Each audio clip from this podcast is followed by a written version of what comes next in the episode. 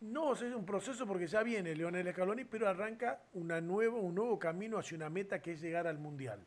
¿Cómo estás viendo la selección, la, esta nueva selección? Bueno, a ver, eh, se ve poco con esto de, la pandemia, las informaciones, las imágenes son mucho menores a lo que se podía ver antes como para tener más idea de, qué equipo puede llegar a jugar. Pero lo veo, lo veo bastante bien. Yo sinceramente te digo que al principio, cuando Scaloni quedó como técnico, yo no estaba, no compartía mucho esa idea de la manera que había quedado y generalmente en la selección argentina siempre estuvo un entrenador con mucha experiencia y este no era el caso de Scaloni, pero de a poquito, partido tras partido de los amistosos que fueron jugando, el equipo jugaba bien, tuvo resultados y yo creo que en forma silenciosa Scaloni se fue instalando y bueno, y ahora te puedo decir que me inspira confianza.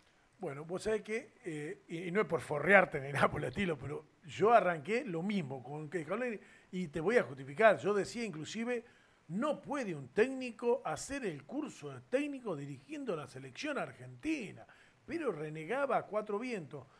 Pero a medida que fue eh, pasando eh, este proceso, Copa América, donde para mí, cuando quedamos eliminados con Brasil, dio, se equivocó en algunos cambios, la opinión, todos saben que en la Argentina somos 44 millones de técnicos, ¿no? Pero la opinión humilde desde el rincón de uno y enojado con el.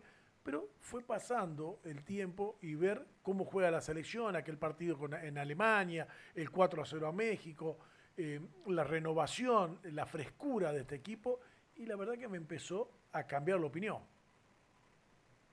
Sí, eh, lo que acaba de decir vos, lo más importante, la renovación, la frescura, jugadores nuevos, que yo creo que eso que, está, que hizo Scaloni lo tendría que haber hecho San Paoli antes del Mundial. Y sin embargo, bueno, él se la jugó con los con los jugadores de, siempre, digamos, le así, y así le fue. Eh, Argentina ya necesitaba ese recambio, pero no, no creo que fue un error haber esperado pasar ese último mundial para, para comenzar el recambio que hoy Scaloni está provocando. Néstor, ya lo voy a convidar a los demás chicos de la mesa. Yo te voy a hacer una preguntita de, tu vida, de tu fútbol. Eh, tanto tiempo. Eh, ¿Cómo hacía? Vos sé que yo te imité toda la vida. Yo jugué, llegué hasta la primera B nacional en, en algún equipo, pero siempre suplenteando, nunca tuve la oportunidad de jugar. Pero me encantaba y te juro que era para mí una obsesión verte correr, les contaba a los chicos antes de empezar, porque acá hay chicos que tienen 24, 23 años que están en la mesa, digo, corría a la, par del delantero y vos, como un palo de hockey, te tirabas, enganchaba la pelota limpita y salía jugando. Sí, bueno, eso son, son cosas que, así como los Bochini, los Maradona, los Messi tienen esa facilidad para tirar caño y hacer gambeta y jugadas vistosas, bueno, yo me fui concentrando en, tratar de, destacarme desde mi posición. Yo no era celoso de lo que hacía Bocini o Marangoni, por ejemplo, que pisaban la pelota. Yo me concentraba en tratar de, mejorar día a día y bueno, y llegar a ser el mejor lateral en Independiente. Porque en definitiva los grandes equipos se, se logran cuando cada jugador trata de ser el mejor en su posición. Cuando vos lográs que 11 jugadores se compenetren para llegar a ser los mejores en su posición, ahí vas a lograr un gran equipo y posiblemente vas a pelear el campeonato. Claro, vos sabés que yo me acuerdo, el, equipo que, viene y juega ese día acá en Tucumán, eh, era eh, Goyen, Clausen, Villaverde, Trocero, Enrique, ya hablo de dos laterales para mí, el negro Enrique también, para mí él y, Carlos Enrique, no el loco Enrique. Y, Carlos, Carlos. Claro, Carlos, Carlos. Eh, y, eh, Sorín, para mí, de los mejores laterales que vi en el fútbol argentino. Yo tengo 51 años, tampoco me voy a ir muy atrás, digo, de lo que yo vi. Justi, Marangoni, Bocini, Alzamendi, Outi, Barberón. Yo no sé si hubo o, habrá otro Independiente? ¿Cuándo volverá a aparecer un Independiente con esa categoría y con el Pato Pastoriza en el, banco suplente? Y bueno, esos son, son equipos que se daban sobre todo antes, porque los equipos permanecían mucho tiempo en el club, eh, cosa que hoy en día no, no, ocurre. Hoy en día los jugadores están un año, dos años y ya eh, son vendidos por necesidad económica o por exigencia, necesidad económica del club o exigencia del jugador que se quiere ir para ganar más plata. Entonces, eh, es como que antes en el fútbol eh, te daba a pensar de que los jugadores estábamos más por el amor a la camiseta. Estabas tanto tiempo en el club, tenías tanto sentido de pertenencia, que llegabas a querer realmente la camiseta. Jugamos por la plata también, pero el hincha te hacía sentir ese sentido de pertenencia.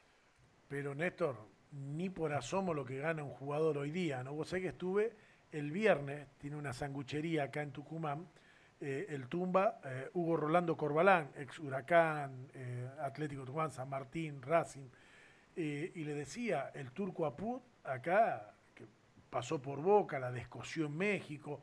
El Coco Reynoso maneja un taxi. El Turco Apusta, de, coordinador de inferiores en Atlético, digo, y le decía al Tumba Corbalán, mirá si estaba jugando en esta época, estaba salvado.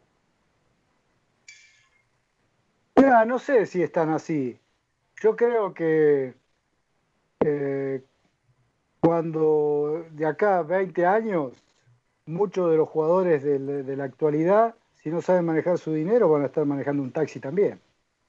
Yo recuerdo que cuando empecé a jugar, los jugadores de los 70 también decían, mirá si nosotros ganábamos la plata que ganan ustedes ahora. Entonces yo creo que, viste, las generaciones van cambiando eh, y cada uno tiene que ser inteligente y saber vivir en la actualidad. Eh, aquellos que supieron manejar bien su dinero eh, no tienen problema hoy pero los que se equivocaron lamentablemente la, están sufriendo, es verdad. Bueno, Néstor, algún momento de los millones que seguramente tenés, pero el momento que marcó tu vida futbolística. ¿Millones de qué?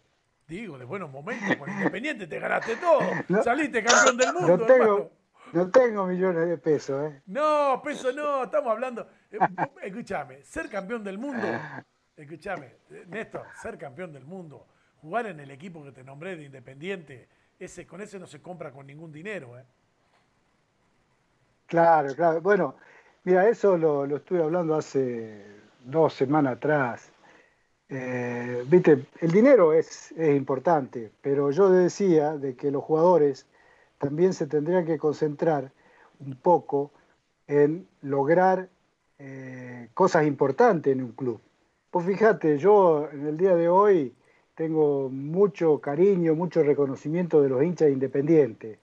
Pero eso ¿por qué es? Porque tuve la suerte de estar en un equipo que logró salir campeón en Argentina, ganar la Copa Libertadores, ganar la Intercontinental en Japón, volver a salir campeón en Argentina, volver a dar otra vuelta en el Maracaná. Entonces el hincha es un agradecido, pero eso, ese reconocimiento yo lo tengo porque hemos logrado títulos. Y hay muchos jugadores que priorizan la plata antes que eh, quedarse en un club grande y darle título, porque después, cuando vos dejás el fútbol a los 36 años o 37, eh, es lindo después cuando uno deja el fútbol tener ese reconocimiento del hincha. Y, que, y aquellos que no lograron nada, eh, se la van a pasar contando plata, pero no los triunfos o los títulos que han logrado en un campeonato. Y sí, ¿no? Sí, la, verdad que sí. Yo creo que va a haber. Eh, está lindo estar tranquilo económicamente, pero repito, ser el dueño de la camiseta número 4 de Independiente, haber sido el dueño y tuviste la, mala suerte, te lesionaste cuando eh, arranca el Mundial y, terminás quedando de suplente, pero eras el mejor cuatro de la Argentina por lejos. Después se arma una estructura rara, porque eh, de última salen dos laterales eh, como vos y, Garré, y entra Cuchufo, entra Lardigochea, un esquema de juego que se fue alterando que como que, bueno, cosa del destino, ¿no? Se fue armando un equipo de la selección argentina que no era ni un 4-4-2, como dicen ahora, un 4-3-3. Mm. Yo no sé cómo se fue armando, pero que ganaron el Mundial y lo ganaron de punta a punta fue bárbaro. Sí, sí, sí. No, yo la verdad que no, estaba lesionado. Eh, lo que pasa que, bueno, ahí en México, viste, estaba el tema de, la altura, el smoke. Y, mi, estilo de juego era mucho de ir y venir, mucho despliegue físico. Y en un clima de eso, la verdad que a mí me, me, costaba. Esa es la verdad. En definitiva, uno en la cancha tiene que disfrutar. Y yo en ese momento era sufrimiento, porque llegaba un momento que el aire no entraba. Y bueno, y vos sabés que todos los equipos eh, jugaban prácticamente con un delantero por el mismo motivo. Entonces Bilardo vio eso y bueno, vos fíjate que primero me saca a mí, después eh, lo saca mm, a Garré y lo pone al Vasco Larticochea, que el Vasco era un lateral, pero también eh, en Racing ha jugado mucho de volante. Entonces la idea de Bilardo fue más, más que nada jugar con Cuchufo, Broni y Ruggeri atrás, una línea de tres, y poblar un poco más en el medio campo y por suerte que salió todo bien ¿no? y se logró el objetivo. Néstor, y volviendo a, tu fútbol, eh, ¿cuál es el partido que, cada vez que te acordás te dibuja una sonrisa o ese partido que eh, te vas a la cama y lo recordás y te hace muy feliz? Mirá, no tengo un, partido, eh, uno preciso, porque no es por agrandarme, pero he jugado varios partidos bien donde tuve el reconocimiento del hincha, pero yo cuando me voy a la cama eh, me voy a dormir feliz y tranquilo, un poco por lo que dije antes, ¿no? Eh, de que duermo tranquilo porque es como que uno puede decir objetivo cumplido, objetivo logrado. Eh, desde pibe mi sueño era ser un jugador profesional, he llegado a ser, después querer salir campeón, después querer estar en la selección. Eh, y bueno, es como que fui cumpliendo todos los objetivos y eso me permite dormir tranquilo y hoy en día tengo el reconocimiento del hincha, ¿qué más quiero? Claro. Eh, Néstor, y cuando te tocó pasar a Racing, pasaste, creo que una temporada estuviste en Racing, ¿puede ser? Sí, sí, sí, estuve ahí un año estuve. Hiciste la, del Coco, hiciste la del Coco Reynoso, pero al revés. El Coco, yo juego con un veterano acá con el Coco, que se fue un año también independiente. Estuve con él, estuve con el Coco en, Racing. pero eran diferentes, vos eras lírico, Coco, mamita querida, Coco. ¿eh? Yo juego del equipo de él y, le grito, soy tuyo, soy tuyo, por la duda. Al principio Coco estaba un poco molesto, porque viste, él era lateral derecho. Claro. Y bueno, al llegar, al llegar yo, a él lo ponen de lateral izquierdo jugaba, pero jugaba medio enojado, me parece. y ay, no hay que hacerlo enojar al Coco. ¿eh? Néstor, lo voy a convidar a Daniel Millares, que te invitó acá a la mesa. Él, desde nosotros estamos acá en San Miguel de Tucumán, él está en el partido de San Miguel, pero de provincia de Buenos Aires. Dani, querido, un monstruo, Néstor Clausen para usted y gracias por, gracias por traer a semejante crack. Sí, a él agradecer la deferencia, obviamente, de atenderme y poder conversar en, víspera de la presentación de Argentina, un tipo que ha tenido mucha, mucha actividad dentro del fútbol nuestro de Argentina. ¿Cómo va, Néstor? Gran gusto, ¿cómo estás? Igualmente, un gusto para mí. Todo bien, todo bien acá. Me alegro. Esperando que pase esto. Me parece muy bien, me parece muy bien. Yo no sé si voy a tener el mismo pasado o el presente tuyo, pero con el color me conformaría. ¿eh? Lindo color en Bolivia. ¿eh? Si me tengo que tomar un avioncito para, para broncearme de esa manera, voy, ¿eh? Me encanta. Sí, tomamos, tomo sol bastante seguido. Aprovecho, si no se puede salir. Me parece muy bien. Eh, eh, con Dani Pérez eh, has hablado bastante en extenso, de, incluso para el oyente de Tucumán, de gran parte del mundo que nos está siguiendo por las redes, creo que es muy importante hacer toquecitos de lo que ha sido la vida de Néstor Clausen en función de jugador. Pero también quiero hablar de la etapa de técnico. ¿Qué, qué te va dejando esa situación? ¿Cómo te fuiste encontrando en el cambio de jugador a técnico para poder incursionar y decir, bueno, esto lo quiero llevar a cabo, después, bueno, el destino te va llevando por otros caminos. Sí, sí, sí, el destino y muchas veces los jugadores también. Obvio. el resultado. porque vos, claro, vos fijate que Yo en el año 92, por ejemplo, cuando estaba jugando en, eh, jugando en Suiza, es como que ahí empecé a decidir de que iba a ser técnico y empecé a escribir eh, sobre idea de juego, sobre mi idea de juego, cómo me gustaría que juegue mi equipo. Bueno, y después uno va puliendo cosas, va recordando vivencias que tuvo en un equipo, con un técnico, con otro. Y bueno, eh, eso es fácil, pero el tema es cuando ya estás parado enfrente de un grupo de jugadores y, que tenés que tener ideas claras y convencimiento, porque eso es lo, más importante, ¿no? Porque un técnico lo que tiene que, no tiene que hacer es mentirle a los jugadores y tener una idea clara donde vos al jugador lo convences, porque en definitiva ellos tienen que salir a defender lo que vos proponés. Y lo que uno propone, por supuesto que el jugador se tiene que sentir cómodo, ¿no? Y bueno, yo sinceramente eh, llevo, a ver, desde el año 2002 dirigiendo y tuve la suerte de, salir campeón en Strongest, así que ya sé lo que es salir campeón y por un lado eso me deja tranquilo también. Eh, he estado en tres equipos que me han contratado para eh, pelear el descenso, para salvar la categoría y he logrado el objetivo también. Te puedo asegurar que eso de salvarse del descenso, eh, yo lo recuerdo más que un campeonato, porque lo que se sufre para no irse al descenso es terrible. Sí, seguro. Y tocaste un tema que, a ver, yo creo que la mejor expresión, siempre lo hablé con amigos, pero hasta te diré que es un, es, casi una opinión personal. Yo siempre dije que si el mejor jugador del mundo, estoy hablando de Diego Armando Maradona, en algún momento fue entre, eh, con lo que significa ser un, responsable de grupo, ¿sí? Eh, no supo quizás involucrarse de la manera que correspondía o no supo interpretar o hacer interpretar esa hegemonía del fútbol. Digo esto porque hubiera sido más allá de las actitudes personales eh, o haberte equivocado en la vida, pues nos equivocamos todos, eh, hubiera sido un gran entrenador de fútbol. De allí hubiera habido escuelitas y un montón de cosas, pero bueno, eh, es muy largo el tema. Esto que vos marcás es lo que alguna vez un entrenador aquí del ascenso argentino que está afuera y nunca volvió dice, yo no me quiero quedar porque me llaman quiero ser protagonista de la peli. Me vaya bien o me vaya mal. Marco Oregia se fue hace poco con nosotros, está en Chile, le va bien, no volvió.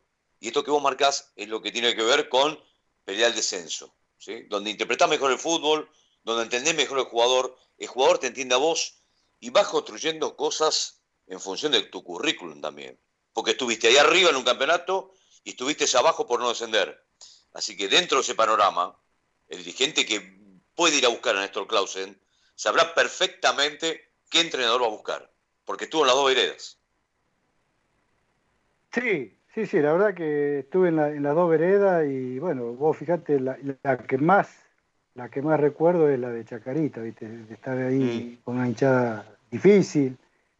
Y bueno, y sin embargo, viste, me, banqué, me banqué esa presión y, tal es así de que eh, jugamos hasta, hasta el último partido con Platense, que jugamos en cancha de Racing, que fue el partido definitorio y que me acuerdo... El, penal marrado por el Mono Madrid que pegó en el palo. Relaté ese partido. Y, de, ese, penal salió el penal para Platense.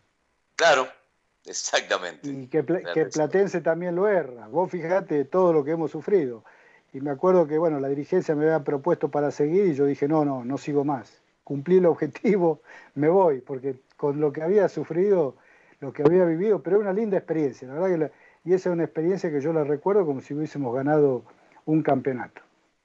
Eh, vos sabés que recién hablando con, Dani Pérez le, manifestabas situaciones de tu vida eh, y, te quiero meter en el tema de la selección, digo, porque es muy difícil comparar tus momentos con el actual. Porque ha cambiado tanto el fútbol, y esto lo hemos hablado con muchos entrenadores, ha cambiado mucho el fútbol, la concepción, el juego, lo que tiene en la cabeza el entrenador. Eh, el 4-4-2 desapareció, el, lateral de punta o el, del tipo bien de punta pegado lo perdiste, el buen izquierdo lo perdiste. Eh, entonces, es muy difícil comparar, muy difícil. Pero, ¿dónde hoy como entrenador, dónde ves parada la selección en esta etapa de Scaloni? ¿Qué es lo que ves positivo? ¿Qué es lo que ves que le adjuntaría vía Néstor Clausen, si, si te gusta? No digo negativo porque es muy pronto analizar un técnico, está llevando adelante un proceso, pero bueno, empezar a meternos un poquitito en lo que será Ecuador mañana en la vida de la Argentina. Bueno, mira, esta, más allá de que de que ya Scaloni lleva su, buen, buen tiempo dirigiendo, pero no deja de ser una, nueva etapa porque hay jugadores nuevos, prácticamente un equipo, un equipo nuevo. Entonces esto es un poco una incógnita también, ¿no? Eh, ver este nuevo proceso, ya que se, se, comienza esta etapa eliminatoria tan difícil que son las eliminatorias sudamericanas, es un nuevo proceso que hay que ver cómo se van a adaptar estos nuevos jugadores, este nuevo equipo. Y yo no, me quiero aventurar a decir van a jugar así o van a jugar así. Eh, sinceramente espero con mucho, mucho entusiasmo sentarme delante de la televisión y ver el partido para después analizarlo. No, quiero ser un el brujo que va a decir eh, va a jugar así porque te estaría mintiendo. Lo que sí digo de que mm, bueno, con esto de la pandemia, viste, se, está diciendo mucho, que de repente hay equipos que no están en ritmo, pero de que no sea una eliminatoria de, de, excusas, ¿no? Porque un jugador profesional, eh, por más que no haya jugado, no puede perder su forma física. Los que son verdaderamente profesionales se tienen que, eh, tienen que haber buscado la manera eh, ya sea con una cinta en su casa, pero el ritmo físico vos lo perdés. Vos podés, perder un poquito la parte emocional, lo psicológico, pero el, ritmo físico, un, jugador profesional no lo puede perder nunca. Entonces, vos fíjate mismo en esto de Copa, Racing perdió eh, y le echaron la culpa a la pandemia, y sin embargo River fue a jugar a, Brasil le jugó de igual a igual a los brasileros, Boca ganó afuera y, ellos no tuvieron ese problema de falta de ritmo. Entonces espero de que a los que les toca perder, que, no le echen la culpa a la pandemia y que se concentren a, dar lo mejor en cada partido. Eh, Néstor, eh, recién hablamos con Daniel y te traslado también la pregunta. Eh, Argentina ¿Sale a llevárselo por delante a Ecuador o trabaja el partido? ¿Qué hace Clausen? Si quiere poner un punto de comparación. Sí, bueno, aparte, viste, es otra cosa. Eh, los partidos, vos fíjate que eh, todos los partidos ahora, digamos, en cierta forma son, salvo aquel partido que hemos visto de, del Bayern con, con Barcelona. Pero después, casi todos los otros partidos son, se asemejan más, son más, más parejos. Con esto de que no hay público, los equipos más chicos juegan sin esa presión. No sé, este partido de, Argentina-Ecuador, por ejemplo, creo que va a haber un 40% de público en la cancha. ¿Con Bolivia? No, no, Argentina-Ecuador. Nada. Nada de público.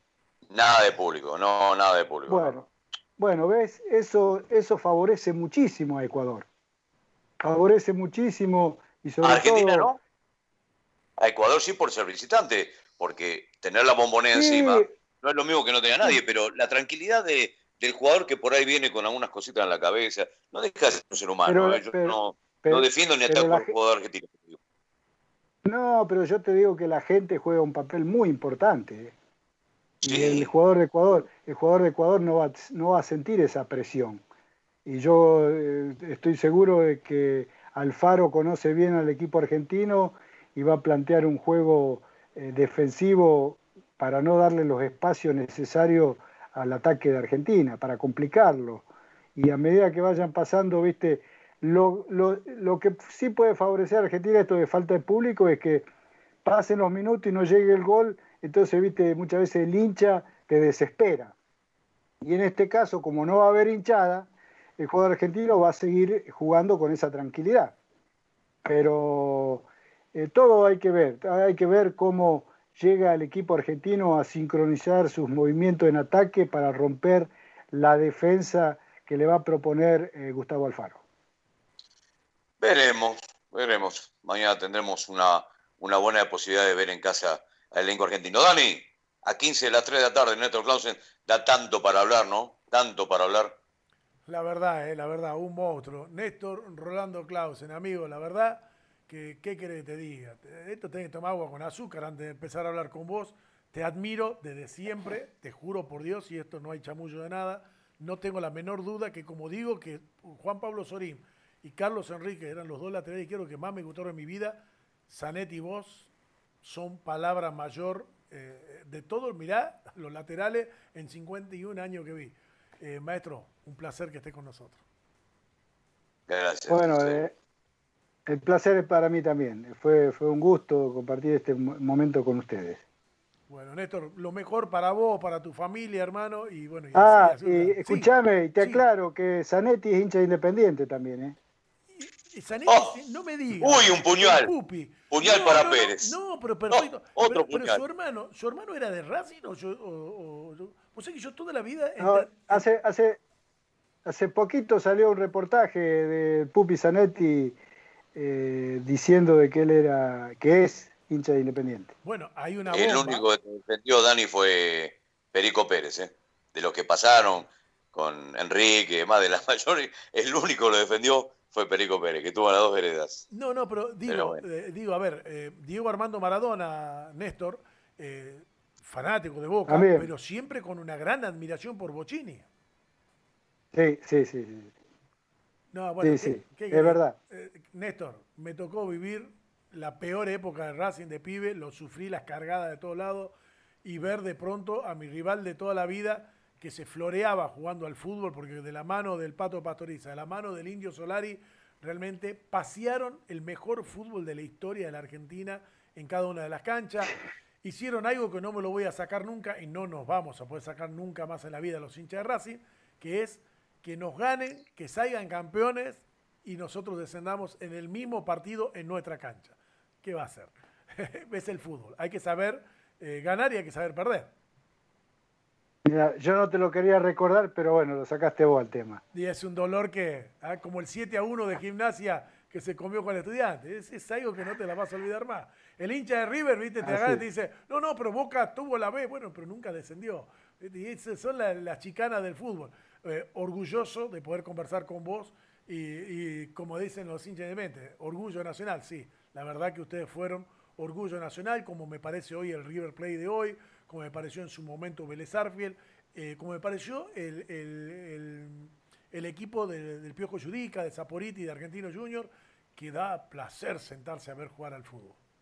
El, Ferro de Grigol también. El Ferro de Grigol, claro, equipos que realmente... Pues, es, como dije antes, la vida tiene momentos y hay que saberla aprovechar y disfrutar ese momento.